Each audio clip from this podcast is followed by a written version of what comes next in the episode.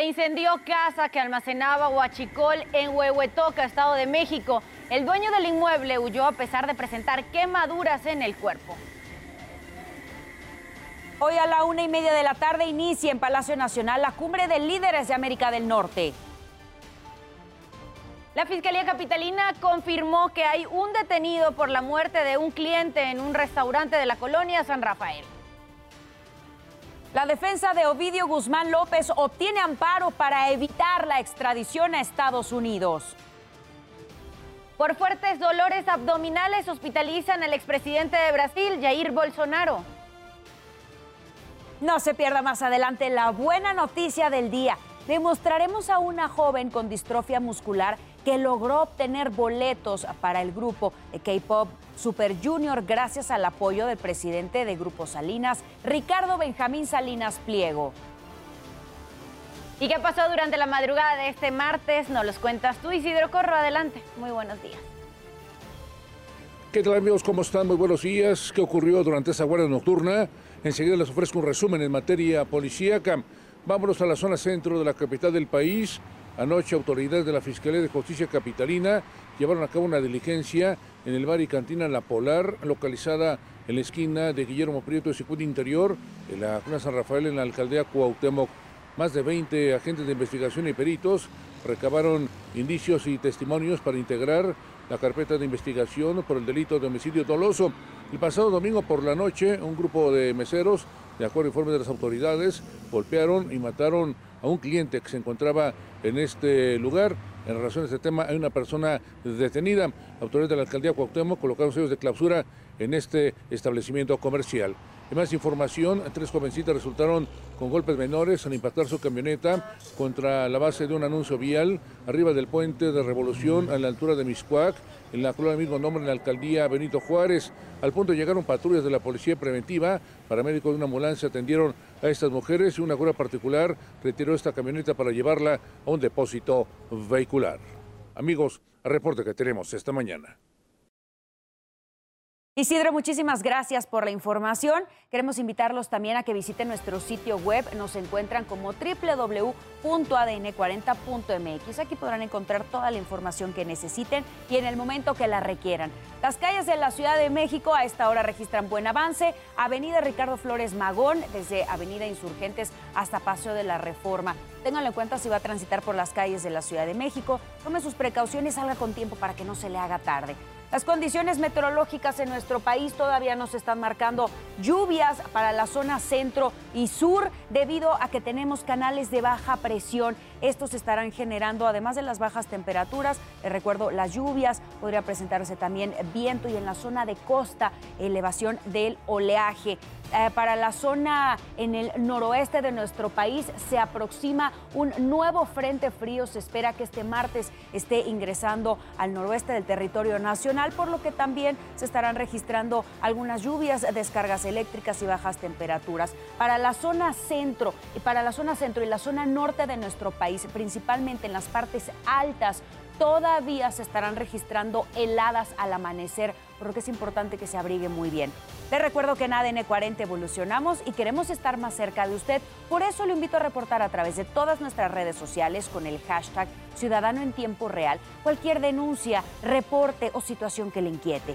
En redes sociales denunciaron un poste de luz a punto de caer que se ubica en Viaducto Río Becerra, esquina calle 13, Colonia San Pedro de los Pinos, Alcaldía Benito Juárez. Les recuerdo que mi compañera Sara Uribe estará a las 12 del día leyendo todo lo que nos manden con el hashtag Ciudadano en Tiempo Real. 5.35 de la mañana seguimos con la información y lo hacemos con el siguiente resumen. 400 personas rellenaron los cuestionarios anónimos para ser integrantes del jurado en el juicio de Genaro García Luna que se realizará en el Tribunal del Distrito Este de Nueva York. Después la Fiscalía recogió los cuestionarios y escaneará copias para que abogados de la defensa y fiscales elijan a los 12 integrantes que participarán en el juicio programado para el próximo 17 de enero. Y continúa cerrada una empresa de paracaidismo luego de que un joven resultara lesionado en Puente de Ixtla, Morelos.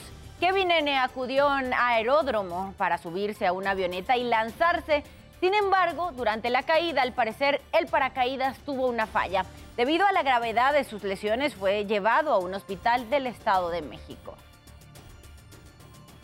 Y aumentó a 30 la cifra de muertes por meningitis a causa de un hongo en Durango.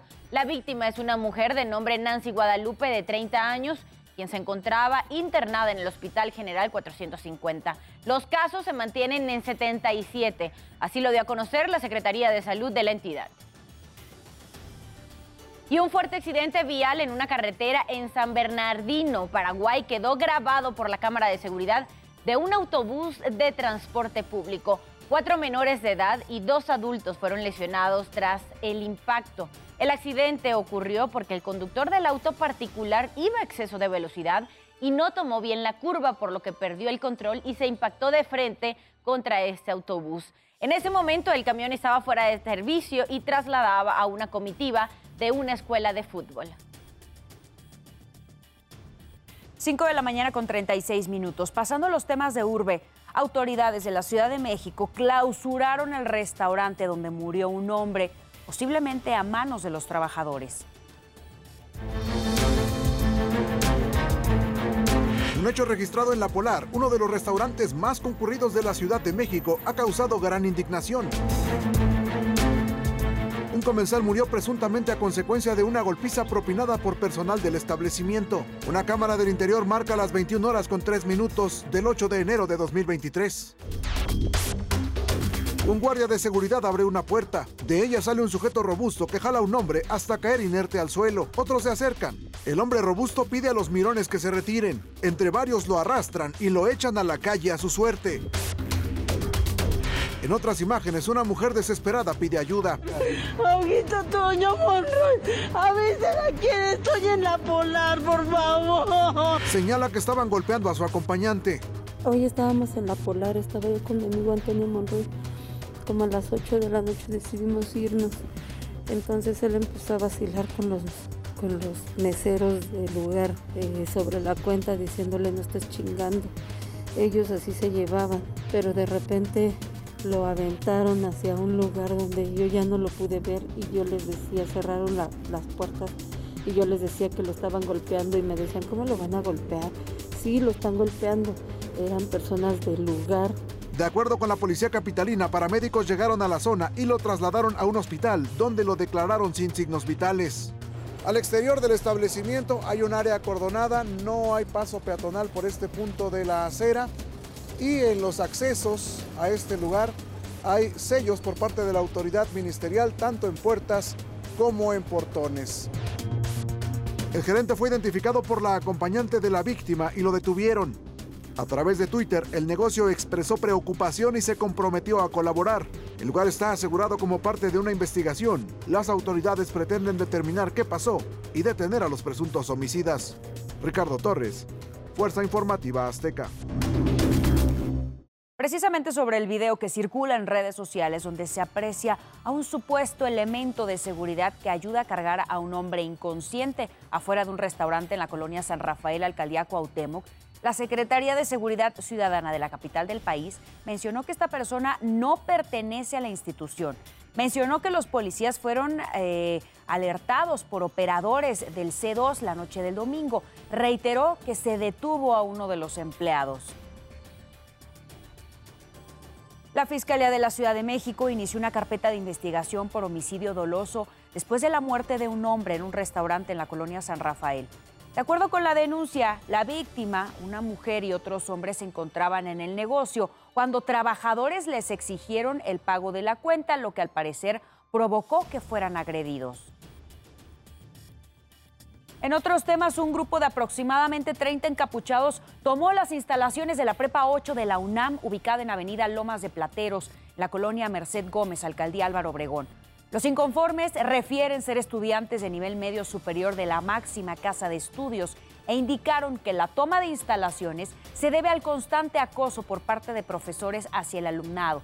Ante estos hechos, las clases quedaron suspendidas, por lo que los manifestantes indicaron que se reanudarán hasta que se establezca un diálogo con autoridades de la UNAM y se otorguen medidas de seguridad para los alumnos. Elementos de la Secretaría de Seguridad Ciudadana, quienes resguardan las instalaciones, aseguran que la toma del plantel se llevó a cabo sin disturbios.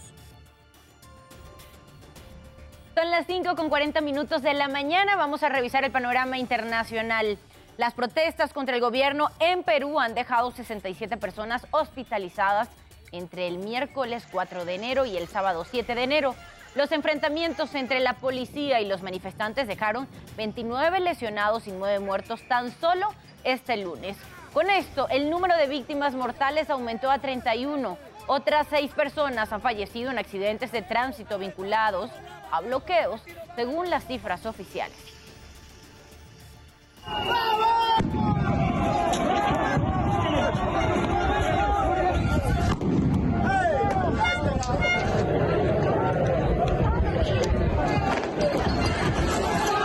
Más de 7.000 enfermeras y enfermeros se declararon en huelga en Nueva York después de que no se llegara a un acuerdo sobre un nuevo contrato. Son trabajadores de dos de los hospitales más grandes de la ciudad. Algunos pacientes han sido transferidos a otros centros y se han pospuesto operaciones que no son de emergencia.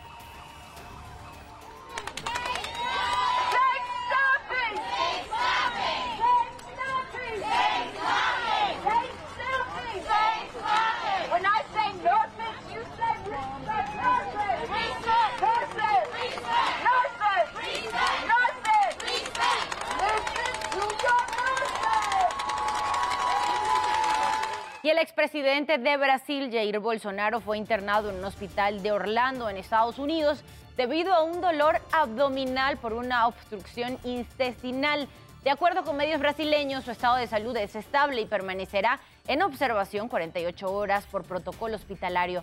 Bolsonaro ha sido hospitalizado múltiples veces en los últimos años por bloqueos intestinales después de ser apuñalado durante su campaña electoral para la presidencia en 2018. El futbolista iraní Amir Nasadani fue condenado a 26 años de prisión por el supuesto asesinato de tres miembros de las fuerzas de seguridad, inclusión para cometer delitos y ser miembro de grupos ilegales. En diciembre, durante la Copa del Mundo de Qatar 2022, se hizo viral su caso luego de que las asociaciones de futbolistas profesiones, profesionales dieran a conocer que el jugador de 26 años de edad había sido condenado a muerte. Esto tras haber participado en noviembre en las protestas antigubernamentales a raíz de la muerte de la joven Masa Amini, quien fue asesinada por la policía de la moral por usar mal el velo islámico. Y usted ya está bien informado y con todos los datos que necesita saber antes de salir de casa. Por favor, manténgase conectado en todas nuestras plataformas porque ADN 40 siempre conmigo.